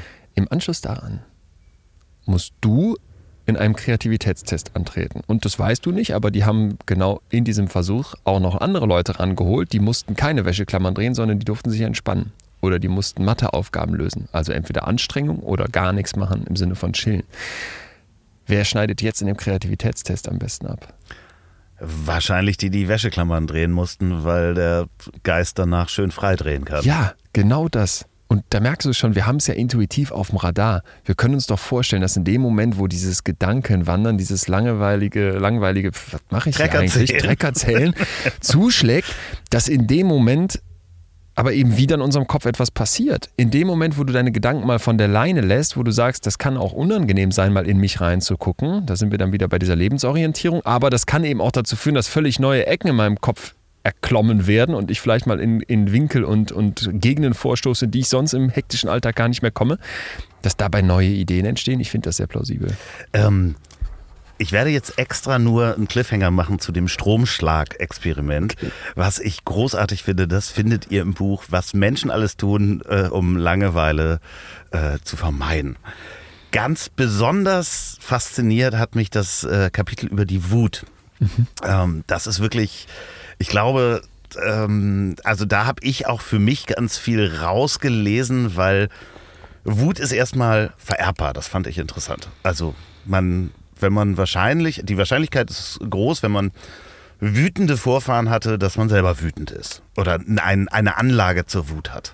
Ähm, wir müssen bei allem, was wir so an Punkten in unserem Leben haben, ob es die Wut ist, ob es eine Tendenz dazu ist, Alkohol zu trinken, ob es ähm, die Augenfarbe ist und so weiter, immer uns, ja, bei der Augenfarbe bin ich jetzt nicht, das war jetzt zu weit aus dem Fenster, da bin ich medizinisch überfragt, aber bei, vor allem bei den psychologischen Sachen bleiben wir dabei, müssen wir uns, müssen wir uns immer drei Aspekte angucken, Bio, Psychosozial. Bio sind die Gene, psychologisch ist, was hast du so für Erfahrungen gemacht, was sind so die Muster in deinem Kopf, sozial, von wem wurdest du geprägt, was haben dir deine Eltern mitgegeben? Und ja, da kannst du bei ganz vielen Sachen feststellen, ah, es hat auch eine genetische, es hat auch eine biologische Seite, wo man es erstmal gar nicht erwartet hätte. Und Wut lässt sich auch nicht äh, so an einem Zentrum im Gehirn nachweisen, sondern Wut ist immer eine Melange. Die Idee war lange Zeit, dass man bestimmte Basisemotionen hat. Das hat vielleicht der eine oder andere auch schon mal gehört. Ne? Angst ist eine davon, Freude ist eine andere, Überraschung, Ekel, Wut und die letzte weiß ich gar nicht mehr. Bullshit. Diese Idee ist überholt. Die Überlegung zu sagen, dass in unserem Kopf hier das Angstzentrum ist und da drüben ist das Wutzentrum und die Liebe, die kommt ja aus dem Herzen oder vielleicht aus dem präfrontalen Kortex, das funktioniert so nicht. Das liegt zum einen daran, dass unser Hirn viel zu komplex ist, das liegt zum anderen aber auch genau daran, was du gerade sagst. Gefühle sind so facettenreich, dass das völlig falsch wäre zu sagen, es gibt sechs Basisemotionen, die überall auf der Welt von allen Menschen gleich gefühlt werden. Deine Wut kann völlig anders aussehen als meine Wut. Und deswegen können wir auch nicht einfach uns beide den Hirnscanner schieben und sagen, ach guck mal, bei beiden ist gerade die Wutlampe an, die fühlen Wut. Ich mag das Mutkapitel auch sehr gerne, tatsächlich deswegen, weil in dem Kapitel ja eine Idee aufgegriffen wird, die für sehr viele Gefühle anzuwenden ist, und zwar die emotionale Granularität. Hast du da abgebrochen, würde mich mal interessieren, oder bist du weitergekommen Nee, mit ich, diesem bin, Begriff? ich bin hängen geblieben bei, ähm, bei den wunderschönen anderen Wutformen, die es gibt, äh, wo es auch andere Namen für gibt. Also Total. Äh, ich, ich, ich fand es so spannend, dass es unterschiedliche Formen der Wut in anderen Kulturkreisen gibt. Ja, die, dieser, dieser Gedanke der emotionalen Granularität passt eigentlich perfekt dazu. Und ich war ein bisschen unsicher bei diesem Wort, ob ich es da reinpacke, weil es klingt so sperrig, aber man kriegt es eigentlich sofort aufgedröselt. Emotion ist klar. Ne? Und Granulat ist eigentlich auch klar. Irgendwie, wenn, bestes Beispiel vielleicht Farbe, wenn Farbe zusammengemischt wird, ein Rotton, das passt ja gut zur Wut, dann hast du vielleicht verschiedene Granulattöpfchen. Meine Mutter hatte immer so Aquarellfarben, dann kann man sich verschiedene Farbtöne als Granulat vorstellen, die schütte ich zusammen, dann entsteht ein neuer Farbton. Und die Idee von emotionaler Granularität ist, dass du ein Gefühl von dir nimmst und mal guckst, was ist das Granulat davon? Woraus setzt sich das zusammen? Und dass du nicht einfach schreist, heute bin ich schlecht drauf. Das wäre so die Überkategorie. Schlecht drauf, gut drauf. Zwei Farben, langweilig. Du kannst viel genauer bei deinen Gefühlen hingucken. Und dann kannst du zum Beispiel sagen, ich bin nicht schlecht drauf, sondern ich bin wütend. Ist auch noch relativ grob. Du könntest jetzt mal diese Wut noch versuchen genauer zu fassen. Ist das eher ein Groll gegen deine Freundin, mit der du dich gestritten hast? Ist das eine Rage, weil dich die Person gerade an der Telefonhotline fertig macht auf der anderen Seite? Was ich kenne. Was ja. wir, glaube ich, alle kennen. Ist das vielleicht eher so ein tieferer Missmut, weil du das Gefühl hast, ey, es ist Pandemie und ich weiß überhaupt nicht, wie es weitergehen soll. Ich, ich muss irgendwo meine Wut hinkanalisieren und starte plötzlich unter einem Hashtag eine blöde Aktion als Schauspieler. Also da kann man sehr, sehr präziser hin, sehr, sehr viel präziser hinschauen, als auf den ersten Blick mit dem Wort Wut abgehakt wäre. Wut und Trauer zum Beispiel. Ja. Ist es eine, eine, eine traurige Wut, ne, wo man sich auch über sich selber ärgern kann. Und äh, du hast da ein paar interessante Wutarten, darf man das so nennen? Das darf Oder man so äh, Melangen Ja. ähm, gefunden in anderen Kulturbereichen. Die, die wir kennen, sind, ich lese sie mal kurz vor, Tobsucht, Furor, Groll, Jähzorn, Raserei, die sind alle immer ein bisschen anders verortet. Ähm, Entrüstung, Verstimmung, Hader, Unmut, Missgunst, Verdruss. Und dann gibt es dort ähm, Namen, die ich fast gar nicht aussprechen kann. Opiman? Obi-Man. Obiman, erzähl mir doch mal von dieser Wut. Das ist fast mein Liebster. Ja. Obi-Man ist aus dem Indischen und da habe ich mit einem Forscher von, aus der University of Berkeley gesprochen, also eine Top-Universität, wo sich dieser Mann mit Sprachen auseinandersetzt. Und er hat selbst indische Wurzeln und hat mir berichtet, Indien ist quasi ein Wutmekka. Dieser Sprache gibt es unfassbar viele Wutbegriffe, die wir hier gar nicht kennen, aber die wir fühlen können. Und das ist spannend, weil es gibt so vielen Gefühlen, die wir wahrnehmen, oft im Deutschen kein Wort. Das ist dann vielleicht auch in anderen Sprachen so, dass denen das Wort Groll fehlt, aber die können ja trotzdem einen Groll fühlen. Und wir können Obiman fühlen. Obiman ist Liebeswut. Als er mir das erzählt hat, ich musste sofort an mich und meinen kleinen Bruder denken, als wir wirklich noch Kinder waren. Liebeswut heißt, du liebst jemanden, auch richtig doll, das ist eine wichtige Person für dich, aber gleichzeitig in diesem Moment hast du sie. Und zwar nicht so ein bisschen, sondern du hast Schaum vor dem Mund. Und was haben mein Bruder und ich das geliebt, uns gegenseitig zu sticheln, zu provozieren, zu ärgern, wie, wie so kleine Jungs halt sind. Und ich erinnere mich an eine Szene, da hat er seinen Trip-Trap, diesen, diesen Stuhl mit diesen zwei Etagen, wo du so ne, eingehakt wirst, äh, wirklich vor meine Zimmertür geschleudert. Ich weiß gar nicht, wo er die Kraft her hatte. Und es war nachher in diesem Holzfurnier ein Riesenloch. Meine Eltern stinksauer. Ich glaube, da war pure Wut, keine Liebe mehr. Aber zwischen meinem Bruder und mir war diese Hassliebe, Obiman. Und das ist auch in Beziehungen oft so, dass du doch Momente kennst, wo du dir am liebsten deinen Partner, deine Partnerin nehmen würdest und äh, kurz vor häuslicher Gewalt schon ausrasten möchtest. Aber nichtsdestotrotz, und das ist doch das Spannende, ist in diesem Moment auch noch Liebe da. Die ist ja nicht weg. Ja, du würdest ja diese Person in dem Moment ganz anders mit deiner Wut begegnen, betrachten, als du jetzt, sag ich mal, einen Neonazi, einen Fremden auf der Straße siehst, der irgendwie einem Ausländer äh, eine reinhaut. Den würde ich einfach nur hassen. Richtig, ja, natürlich, ja So, klar. äh, ja, da sind wahrscheinlich noch äh, Verachtungen noch mit drin. Da kannst du jetzt auch wieder ganz viel aufzählen. Aber die Idee mal zu sagen, aha, ich bin nicht einfach nur wütend, sondern ich prüfe mal genauer, was das ist, das ist etwas, was aus meiner Sicht sehr wertvoll ist bei emotionaler Granularität. Wenn man den Schritt noch weitergehen möchte, geht es im Prinzip darum, dass man genauer hinguckt, was fühle ich da. Und ich erinnere mich an, mein, an einen Kollegen bei uns aus dem Team, der ist regelmäßig ausgerastet mit so richtigen Tobsuchtsanfällen und alle hatten Angst vor dessen Wut. Und ich habe dann erst irgendwann viel später verstanden, dass sich hinter dieser Wut oft noch ganz andere Sachen versteckt haben müssten. Zum Beispiel eine Scham. Ne? Eine Scham, ich, ich komme mir in dem Team nicht klar, ich eck so oft an. Oder eine Angst, nicht zu genügen. Also das Gefühl, ja, meine Performance hier reicht nicht und dann verstecke ich die hinter Wut. Und das kennen wir doch alle. Jeder kennt doch Chefinnen und Chefs, die ausrasten und mit der Faust auf den Tisch schlagen, weil sie in Wirklichkeit inkompetente Arschlöcher sind. Das lässt sich hinter einer Wut sehr leicht verstecken. Klar, natürlich. Im schlimmsten Fall jemanden anschreien. Mal gucken, Ja. ähm, ob einer zurückschreit und äh, äh, dann kann man ja immer noch der Lautere sein. Wut ist wunderschön, um dahinter andere Gefühle zu verstecken. Und bei anderen kann dir das manchmal noch egal sein, wenn es jetzt nicht gerade de, der Chef ist, mit dem du permanent zusammenhängen musst. Aber bei dir selbst solltest du, wenn du wütend wirst, immer mal genauer hingucken, weil, und das ist dann der Trick der emotionalen Granularität, du lernen wirst, flexibler darauf zu reagieren und passgenauer zu reagieren. Ne? Wenn ich sage, mir geht's schlecht, dann weiß ich doch gar nicht, was ich machen soll. Wenn ich schon mal einen Schritt weiter gehe und sage, das ist nicht einfach nur, dass es mir schlecht geht, heute bin ich wütend, weil XYZ, ist es schon mal besser. Ich wüsste eher, worum es jetzt geht, weil auf Wut will ich anders reagieren als auf Angst oder auf eine depressive Stimmung. Wenn ich dann bei der Wut noch genauer hingucke und sage, ist das jetzt Liebeswut, weil ich mit meiner Freundin, die ich eigentlich liebe, total den Terrorgrad geschoben habe, weil ich, weil ich was falsch gemacht habe oder sie, oder ist das vielleicht ein Groll gegen die Gesamtsituation oder ist das ein Missmut, weil ich mir die Perspektive fehlt, ja, dann werde ich doch dem Problem viel näher kommen. Ja, es gab doch noch so eine schöne Wut, ähm, die wurde beschrieben und das habe ich mir gemerkt, weil da, ich werde jetzt da auch mehr drauf achten, weil ich bin auch zwischendurch wütend, muss man einfach sagen, wahrscheinlich jeder. Das war, als wenn man eine äh, Auberginenscheibe in ja. heißes, heißes Öl packt. Wie, ja. Welche war das noch? Da gab es kein, ich habe das Wort nicht dazu, das war auch unfassbar lang das Wort. Du schmeißt, der hat mir das einfach als Bild beschrieben, der indische Forscher, und gesagt, du schmeißt ein Stück Aubergine in brodelndes Fett. Ja. Und da haben die ein Wort für. Das Wort ist egal, aber das Bild ist doch schön. Das ist super, weil äh, also ich kann mich an Wut erinnern, die genau dieses ja. Bild hat. Es ist kurz, es zischt auf, man ist wütend, äh, aber sobald es aus dem Feuer draußen ist, ist es auch vorbei. Und Loffi, das, das Krasse ist, ich beobachte es jetzt an mir, weil ich ja seit zweieinhalb Jahren mich mit diesen Themen auseinandersetze. Du, ja, du kriegst so eine Metaebene und das ist das Schöne. Um nochmal den Bogen zu schließen zu dem, wo wir am Anfang drüber gesprochen haben du hast einen Ausrastermoment und denkst, jetzt lasse ich das in einem Video hier raus und äh, schieß gegen alle und gegen die Medien und gegen die Politik und gegen die Regierung und überhaupt, was mich alles ankotzt. Oder betrachtest du deine Gefühle aus so einer höheren Ebene, wo deswegen dieser Untertitel eine Reise zur Gelassenheit, weil ich das gelassener finde und sagst, ah, jetzt gerade bin ich wütend, aber ich erinnere mich an das Auberginenbild, diese schnell aufkochende Wut, die wird auch wieder weggehen, ich muss gar nichts machen. Es ist mein absolutes Lieblingskapitel, muss ich sagen. Okay. Also ja, weil es ist, ist A, dass es aus so vielen ähm, verschiedenen Zutaten mhm. äh, die Emotionen besteht und dass man selber ja gucken kann und da, sich die Bilder eben auch holt. Ja. Also die Aubergine war für mich äh, das Ergebnis, womit wir auch gleich zum nächsten Kapitel kommen, Hunger.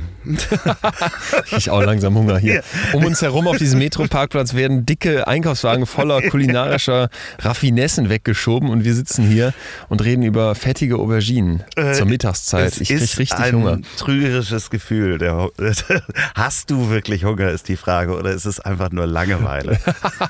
ähm, ja, der Hunger ist ein trügerisches Gefühl, denn oft essen wir aus Gründen, die nichts mit unserem eigentlichen Verständnis von Hunger zu tun haben. Ja, und da gibt es auch ein wunderbares Experiment, was ich äh, sofort dachte, verdammt, da hätte ich gerne mitgemacht. Ähm, es geht darum, dass man äh, Probanden äh, Tomatensuppe, glaube ich, gegeben hat. Ja. Ähm, möchtest du es erzählen? Die Idee beim Hunger ist erstmal, dass ganz viele Leute mich ähm, schräg angeguckt haben, als ich gesagt habe, das kommt in mein Gefühlebuch, weil man so denkt, wie Hunger, was für ein Gefühl. Hunger ist doch so eine mechanische Reaktion, so betrachten wir Hunger. Dein Magen ist leer, also geht irgendwie so ein Glöckchen im Kopf an, wie die Reserveleuchte im Auto, der Tank ist leer, schütt nach. Das ist auch noch in ganz vielen Medizinbüchern so. Als ich mit der Recherche angefangen habe, war ich schockiert, wie falsch das Verständnis von Hunger oft in so medizinischen Kontexten noch gesehen wird. Denn wir wissen heute, dass Hunger ganz anders funktioniert und dass Hunger sehr wohl ein ganz wichtiges und ein großes Gefühl ist und vor allem Teil unserer Gefühlswelt, weil beim Hunger so viele weitere Emotionen auch eine Rolle spielen können. Also ich weiß nicht, wie es dir geht, aber ich habe es, glaube ich, noch in keinem Film geschafft, diesen Popcorn-Pot im Kino über die Werbung zu retten, oder? Ja, ich bin, ich bin Stressesser. Also bei ja. mir ist halt wirklich so, wenn Stress ist, dann äh, gibt es, ist es egal, ob da ein körperliches Gefühl ist oder sonst was, da muss irgendwas Turan, ne? in diese Luke reingeschoben ja, werden. So Stress als emotionale Reaktion, ja. zack, Essen drauf. Bisschen Langeweile bei der Werbung im Kino, Klar. dann denkst du, die haben ja diese großen runden Töpfe jetzt auch erfunden, damit wäre das Problem gelöst. Nein, schafft man offenbar auch, selbst den aufzuessen in Viertelstunde Werbung. Und das ist eben das das Problem, ja, das würde ich, möchte ich so sagen, das Problem an Hunger. Ich habe den Satz drin gehabt, ich weiß gar nicht, ob er schlussendlich noch drin steht, weil ich da ein bisschen Streit mit dem Lektorat hatte, dass die Welt vor einer noch nie dagewesenen Hungerkatastrophe steht. Und da hieß es, das ist so düster, das ist so negativ, aber es ist meine Meinung. Wir haben zum ersten Mal in der Geschichte die Situation, dass mehr Menschen an den Folgen von Übergewicht sterben als an Unterernährung das muss man sich mal kurz auf der Zunge zergehen lassen. Ne? Wir sterben jetzt in einer Situation, von der alle Generationen vor uns geträumt hätten. Immer war die Geschichte der Menschheit geprägt von Mangel, zu wenig Essen. Leute verhungern. Und das möchte ich dazu sagen, das ist auch heute noch so. 800 Millionen Menschen auf diesem Planeten hungern. Alle, ich glaube, 10 Sekunden stirbt ein Kind weil es nicht genug zu essen hat. Das ist pervers. Denn gleichzeitig in dieser Welt hängen ja Plakate in unseren Innenstädten, wo es dann heißt, für 19,90 Euro komm zu McFit und verbrenne dein überschüssiges Fett, verbrenne Energie, die anderen fehlt. Aber das ist eben die Situation, in der wir sind. Du hast immer mehr übergewichtige Menschen und es ist längst nicht mehr nur ein Problem in den Industriestaaten, sondern auch in Afrika hat sich die Zahl verdoppelt. Das ist einfach frappierend und da sage ich, missbraucht eine gesamte Industrie ein uraltes Gefühl, nämlich den Hunger, indem sie uns Essen verkauft, was eigentlich den Namen Lebensmittel nicht mehr verdient hat. Wir essen heute zunehmend Designprodukte, die ganz bewusst so gestaltet sind, dass sie an unserem natürlichen Hungergefühl vorbei wirken. Und so werden wir überfüttert, aber bleiben unterernährt. Dein Hungergefühl wird heiß gemacht durch Farben, durch Gerüche, durch Zucker, der früher mal für Reife in Früchten stand und damit für Vitamine, durch Salze, die für Mineralien standen und heute nur noch in fettigem Zeug sind. Und ich trigger im Prinzip etwas in dir, was ganz natürlich ist. Unsere Vorfahren mussten über ihr Soll hinaus essen, um eine Reserve anzulegen für kalte Winter oder nicht gefüllte Kühlschränke, weil es sie nicht gab. Ich trigger etwas in dir, was ganz natürlich ist, wofür du nichts kannst und macht dich damit gleichzeitig kaputt, weil durch dieses zu viel Essen, ich glaube, kardiovaskuläre Krankheiten ist klar, ist schlecht fürs Herz, schlecht für den Blutkreislauf etc., aber auch für die Psyche und das finde ich so spannend, ist das eine Katastrophe. Denn wir haben in unserem Darm ein Mikrobiom, einen bunten Zoo aus Abermillionen fremden Lebewesen, die wir so gar nicht sehen, die wir vielleicht eklig finden, ne? dass wir Menschen nicht nur aus Mensch bestehen, sondern dass da noch sehr viel Fremdes in uns kreucht und fleucht. Aber diese Tierchen, die es zum Teil schon viel länger als uns gibt, die haben perfektionierte Verdauungsapparate. Und was dann für uns okay ist, weil die Lebensmittelindustrie sagt, ja, das ist kein Problem, dass du diesen Farbstoff isst, weil der geht unverändert als chemische Verbindung in dich rein und wieder raus. Dein Darm kann den gar nicht aufnehmen, ist zum Teil für dieses Mikrobiom eine Vollkatastrophe. Also eine Art gezündete Atombombe, weil deren Verdauungsapparate können es zum Teil sehr wohl aufnehmen. Dann geraten die aus dem Gleichgewicht und in dir drin, was vorher in Balance war, gerät etwas in Schieflage. Und jetzt kommt der Clou das, was über dein Hungergefühl, das von der Lebensmittelindustrie getriggert und ausgelöst wird, in deinem Darm landet, weil du da Lust drauf hast, weil du dir das reinschaufelst, das wirkt von da in den Kopf, wo das Hungergefühl herkommt, zurück. Mhm. Ja, diese Tierchen haben zum Teil ganz direkte Verbindungen bis nach oben und können dann sagen, pass mal auf, wir wirken mit an deiner Stimmung an deinem Schlaf, an deiner Konzentrationsfähigkeit. Wir stellen Stoffe bereit, die in deinem Hirn gebraucht werden. Und wenn du uns hier so scheiße behandelst, dann behandeln wir dich auch scheiße. Und das Sättigungsgefühl ist einfach nicht wie die Lampe an einem Auto, mhm. sondern mhm. man kann es komplett trügerisch betrachten. Ja. Es ist quasi ein sehr, ja, es ist, nee, das, was wir als Lampe sehen, ist absolut, kann durch ganz viele andere Dinge ähm, ja, erleuchtet werden, in Anführungsstrichen. Ja, genau. Wir sind, wir sind nicht satt, wenn die Reserveleuchte wieder ausgeht von unserem Tank, weil, wir, weil der jetzt voll wäre. Und wir sind nicht hungrig, wenn diese Lampe angeht. So, das ist zu einfach gedacht wir können hungrig werden, das ist ein Trigger, wenn unser Magen leer ist. Das ist ein Signal, das auch in unsere Psyche wirkt. Du gehst acht Stunden wandern oder hast einen Tag auf, auf der Skipiste verbracht. Das kennt jeder. Mhm. Kohldampf, ja, klar. Großartig. Schönes Gefühl auch. Aber du kannst, und das haben wir gerade eben gesagt, im Kino sitzen und den Popcornpot weghauen, obwohl du eben Abend gegessen hast und mehr als genug Energie in dir drin ist. Du kannst sagen, ich bin gerade total gestresst, jetzt habe ich mir wirklich mal ähm, die Zusatztüte Chips oder die fettige Pizza heute Abend verdient, Nervennahrung. Mhm, da ich möchte runterfahren. Oder ich bin gerade voll im Liebeskummer, ich möchte Schokolade gegen den Frust essen, Soul Food. Wir haben also, merkst du ja auch so alberne Begriffe dafür und denken dann, wir tun uns jetzt gerade was Gutes für die Seele. In Wirklichkeit schieben wir eine Vollattacke auf unsere Seele. Ähm, weil du im Prinzip durch falsches Essen deine Psyche angreifst. Und das haben viele Leute nicht auf dem Radar. Das ist dieser berühmte Döner nach der durchfeierten Nacht, nachts um vier, den man auch am Morgen sofort wieder äh, bereut. Ja. Aber ich fand dieses Experiment so schön mit der Tomatensuppe. Da wurden zwei Gruppen von Probanden. Ich merke gerade, ich habe es dir noch gar nicht erzählt. Du wolltest es nee, gleich von mir erzählt genau. haben. Scheiße. Ja, zum Hunger gibt es so viel zu erzählen. da musst du es jetzt erzählen. Äh, zwei, zwei, zwei, Gruppen von Probanden ähm, haben einen Teller Tomatensuppe vorgesetzt bekommen ja. und bei den einen wurde von unten durch den Tisch dieser Teller immer wieder mit einem Schlauch befüllt. Ohne dass sie es merken. Genau, ne? das heißt, die haben quasi die doppelte Menge gegessen oder Do Viel mehr, ich weiß nicht genau die Zahl, aber die essen viel, viel mehr und glauben aber, und das ist ja das Gemeine nachher, sie, die, wenn man die dann fragt, wie satt bist du von 1 bis 10, dann sagen die Leute, die diesen Teller hatten, wo es nachfließt, ohne es zu merken, nicht, ich bin satter als die anderen. Nee, genau. Ne? Und, und, die glauben auch nicht, dass sie mehr gegessen haben. Man fragt dann auch, wie viel haben sie denn so gegessen? Vielleicht ja. sonst Pff, normal. Ja, normal, genau. Ja, ah, nee, du hast das finde ich so krass. Das heißt, das ist heftig. Ähm, ne? Das bezeichnet ja auch all diese äh, Maxi-Menüs, nennen wir sie ja. mal so, äh, dass du das einfach hingestellt bekommst und das Gefühl dir vermittelt wird, das ist eine normale Portion. Mhm. So, und äh, dann isst du das, und ich kenne das ja selber, wenn man dann irgendwie in einem, selbst in einem guten Steakrestaurant ist oder sowas, und der kommt da vorbei und sagt, hier ist das Bürgermeistersteak mit einem Kilo und du denkst, ja, das muss ich doch schaffen. So, das ist eine Portion, die stellen es mir hin und du isst es dann auch auf und du weißt eigentlich, hast du doppelt so viel gegessen. Oder, oder ja. dein Intellekt müsste es wissen, aber dein Körper kann es dir nicht zeigen.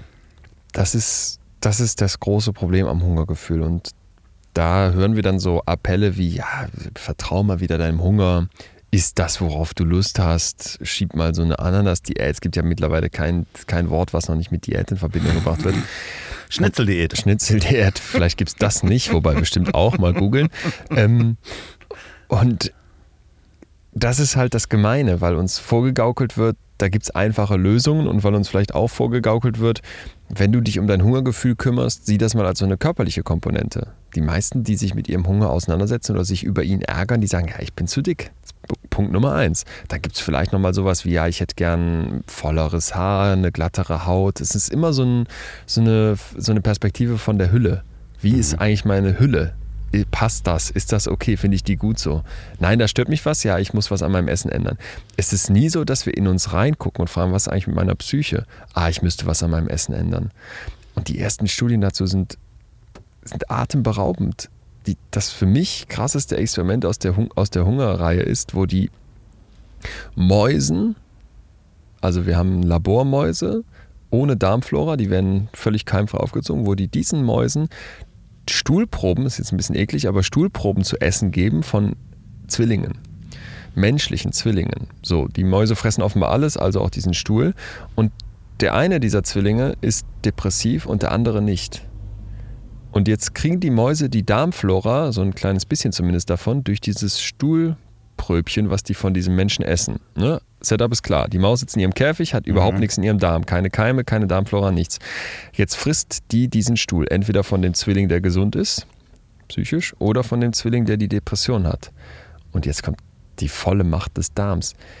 Durch diese Stuhlprobe nimmst du ja die Darmflora, ein Teil davon zumindest, der mit ausgeschieden wurde, in deinen Darm auf. Das gilt auch für die Maus. Und plötzlich werden die Mäuse, die den Stuhl gegessen haben von dem depressiven Menschen, selbst depressiv.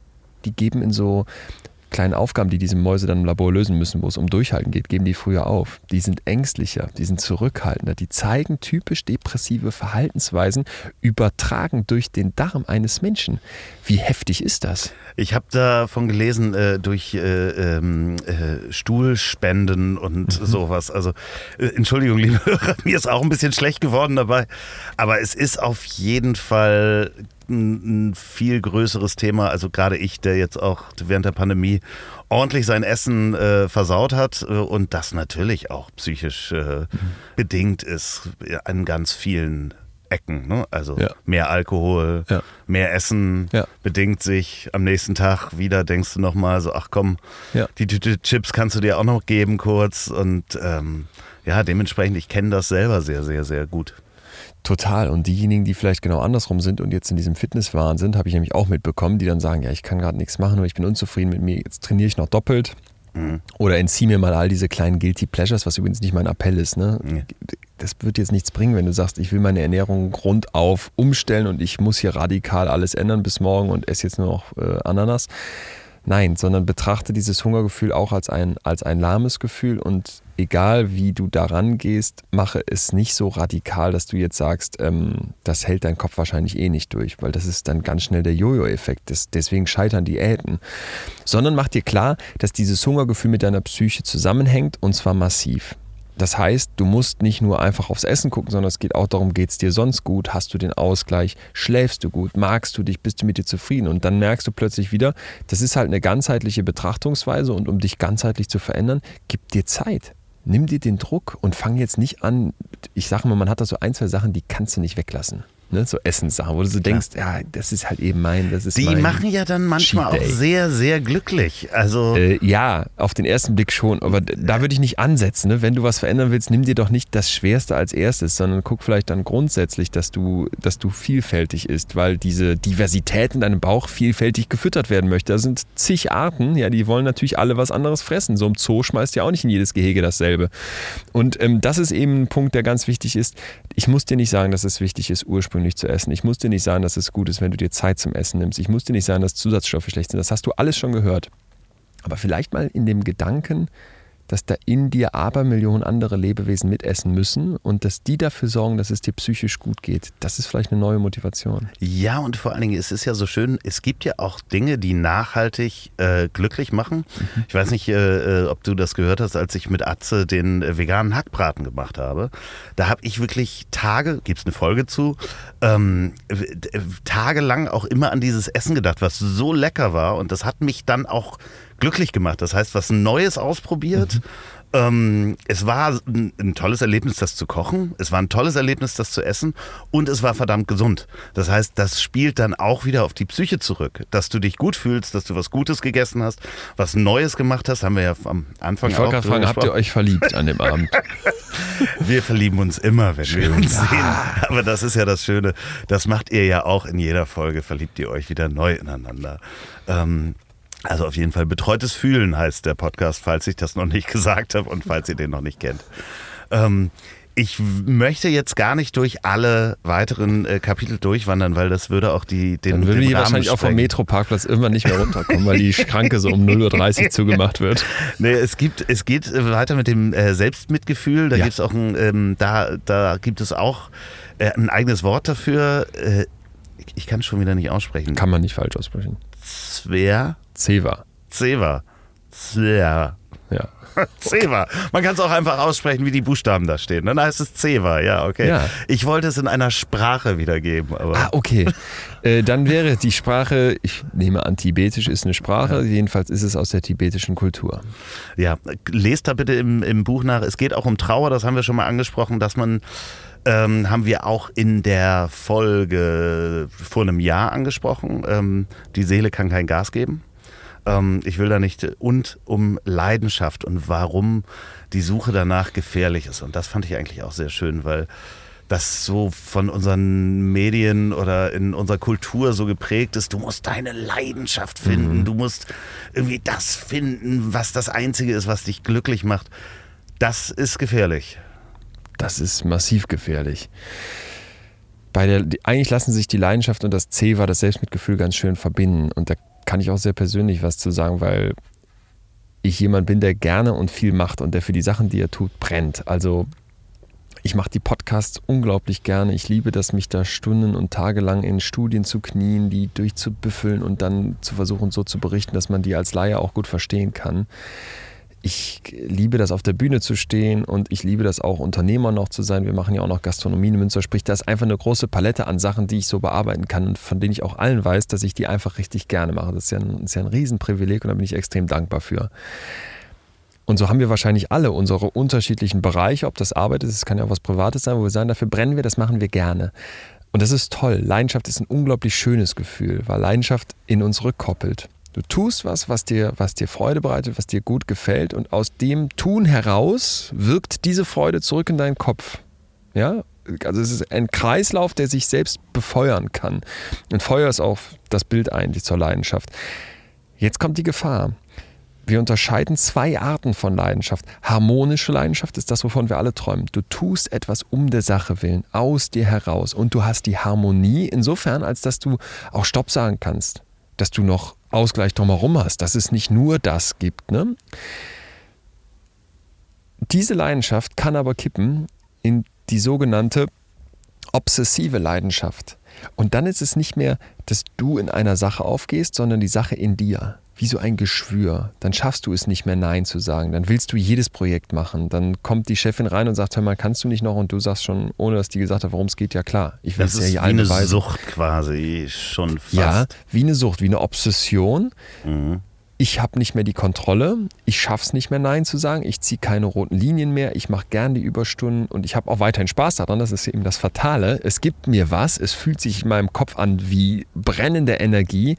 Aber es ist brandgefährlich, denn die Grenze dann zum Ausbrennen, Burnout, ist ein Begriff, den ich gar nicht so gerne mag, aber der natürlich in aller Munde ist, weil die Zahlen so drastisch hochgehen.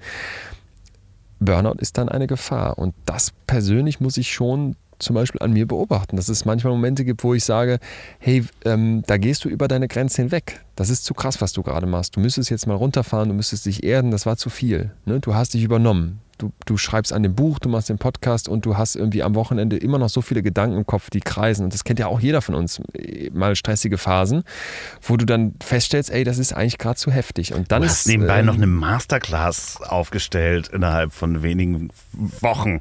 Es waren schon ein paar Monate, Ja, aber ja, genau. Es ist halt einfach, genau. Es ist einfach dann, dass du, dass du Momente hast, wo du weißt, du liebst das und du machst das gerne, aber es tut dir eigentlich nicht gut. Und deswegen ist das Leidenschaftskapitel zum Beispiel eins, wo ich sage, das ist ein positives Gefühl, das fühlt sich toll an und alle lieben es und alle hätten es gerne. Und auf jedem, jedem Richtungsweiser so im Leben, den wir so hingestellt bekommen, steht Follow your passion, finde deinen Traum, mach, was dich wirklich erfüllt. Aber wir übersehen, dass das eben die Gefahr birgt, dass es zu viel wird.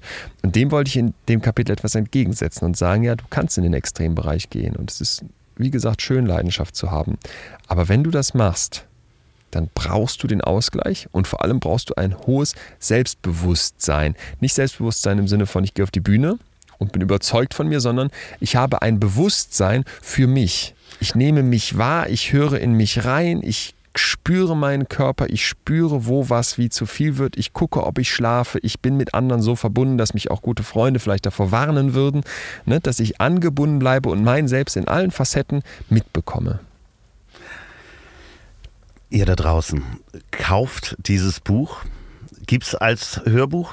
Ja, Jetzt schon? Nee, ist noch nicht draußen. ähm, wie viel Oder? kommt denn diese Folge raus? Äh, nächste Woche, um Gottes Willen, was Es ist das? gibt, dann müsste es das am 28. geben. Ab dem 28. ist so mein Stand, 28. April gibt es auch das Hörbuch. Das habe ich, glaube ich, in zwölf Stunden in so einer ganz kleinen Kabine eingesprochen. Nicht ein Zehntel so gemütlich wie dein Bus hier. Nächstes Ähm, Mal kommst du hierher und machst das. Sprichst einfach das Hörbuch hier rein. Das, äh, Jetzt ist es schon fertig. ähm, ja, das gibt es als Hörbuch, gibt es aber auch als normales Buch und ähm, ich hoffe, dass es den Leuten was mitgibt. Die ersten, die es gelesen haben, haben mir sehr begeistert geschrieben, was mich total erfüllt hat, weil ich dachte, dafür habe ich es gemacht. Mir persönlich war es eine ganz wichtige Reise, eine Herzensangelegenheit. Es hat mich mir selbst sehr viel näher gebracht und vor allem auch geholfen zu verstehen, dass negative Gefühle in mir nichts Schlechtes sind, sondern dass ich lernen kann, mit denen umzugehen und die sogar nutzen kann. Und wenn das auch bei anderen ankommt, dann wäre für mich alles erreicht. Ich lese es auf jeden Fall nochmal zu Ende durch. Ähm, ihr da draußen, wenn ihr diesen Podcast hört, dann hört bitte auch die Podcasts von Leon Winscheid. Ähm, Gibt es überall, wo es gute Podcasts gibt. Äh, einen bei Podimo, in extremen Köpfen. Oh Gott, oh Gott, ich habe sie mir alle aufgeschrieben. Betreutes Fühlen habe ich schon zehnmal genannt. Und der neue heißt Besser so. Ne? Ja, Besser so. Mit dem WDR, ich reise zu Leuten, die krasse Entscheidungen im Leben getroffen haben und ähm, versuche mit der psychologischen Sichtweise zu verstehen, was diese Entscheidungen mit denen gemacht haben. Ich sag doch, der Mickey Beisenherz der Psychologie. da ist er wieder. Ähm, wenn ihr diesen Podcast beim Autofahren hört, vielleicht äh, steht ihr auch auf dem Metroparkplatz und äh, guckt uns gerade zu. Ähm, falls ihr den zum Einschlafen hört, dann wünschen wir gute Nacht. Und ähm, die letzten Worte hat wie immer mein wunderbarer Gast, der guckt jetzt schon, war letztes Mal schon so überrascht, dass ich das sage. Dreimal. Also hätte sich auch mal ein bisschen darauf vorbereiten können. Hör mal, ich habe mich nicht nur darauf vorbereitet, sondern vor allem gefreut. Und in der großen Freude hier heute auf dieses Treffen ähm, ging die rein inhaltliche Vorbereitung, was so die Abläufe anging, etwas unter. Dann nehme ich als letztes Wort den fiesen Cliffhanger, den wir gerade noch gemacht haben. Und das mag ich wirklich eigentlich nicht so gerne. Ich mag gerne Spannung, aber wir haben das Zewa angerissen und nichts dazu gesagt. Nee. Das ist tatsächlich das schöne Schlussgefühl. Zewa bedeutet auf Deutsch Mitgefühl aus der tibetischen Kultur. Aber die Tibeter kennen nicht nur Mitgefühl für andere, weil es deiner Mutter schlecht geht nach einer Krebsdiagnose oder einem Freund, der von seiner Freundin verlassen wurde, sondern die kennen auch Mitgefühl für uns. Selbstmitgefühl wäre dann die Übersetzung. Und ich war schockiert, als ich im Duden extra nochmal nachgeguckt habe. Selbstmitleid steht drin, kennen wir alle. Das ist was sehr Destruktives. Du machst ein Drama, du machst dich zum Opfer, du versinkst in den dunklen Wolken in deinem Kopf. Aber Selbstmitgefühl steht nicht drin. Und das ist so ein unglaublich wertvolles Umgehen mit sich selbst, weil es ein Gegenpol ist zu dieser kritischen Stimme, mit der du dich fertig machst, mit der du immer mehr von dir verlangst, mit der du sagst, ich muss Höchstleistung liefern, obwohl ich doch gerade vielleicht gescheitert und am Boden bin. Und sich selbst die Hand auszustrecken und zu sagen, ich fühle mit mir, wie ich mit einem guten Freund fühlen würde, dem es schlecht geht, oder mit meiner Mutter, der ich helfen möchte. Das ist ein viel gesünderer Umgang. Da- Dazu gibt es unfassbar viel Forschung und auch sehr, sehr praktische Kniffe, wie man das lernen kann. Da mache ich jetzt selber einen Cliffhanger. Das steht im Buch, aber dieses Gefühl wollte ich noch auflösen, weil Selbstmitgefühl einfach was ähm, ist, was ich glaube, viele von uns nicht haben und was sich sehr lohnen würde zu kultivieren. So, und jetzt zum Abschluss noch Werbung in eigener Sache. Wenn ihr noch eine Produktion der Ponywurst Productions hören wollt, dann hört doch mal rein in den Podcast, den ich zusammen mit Olli P. mache. Ich hab dich trotzdem lieb. Erscheint jeden Montag, gibt's überall, wo es tolle Podcasts gibt. Ich hab dich trotzdem lieb mit Olli P. Vielen Dank, gute Nacht. Dieser Podcast ist eine Produktion der Ponywurst Productions. Mmh, lecker.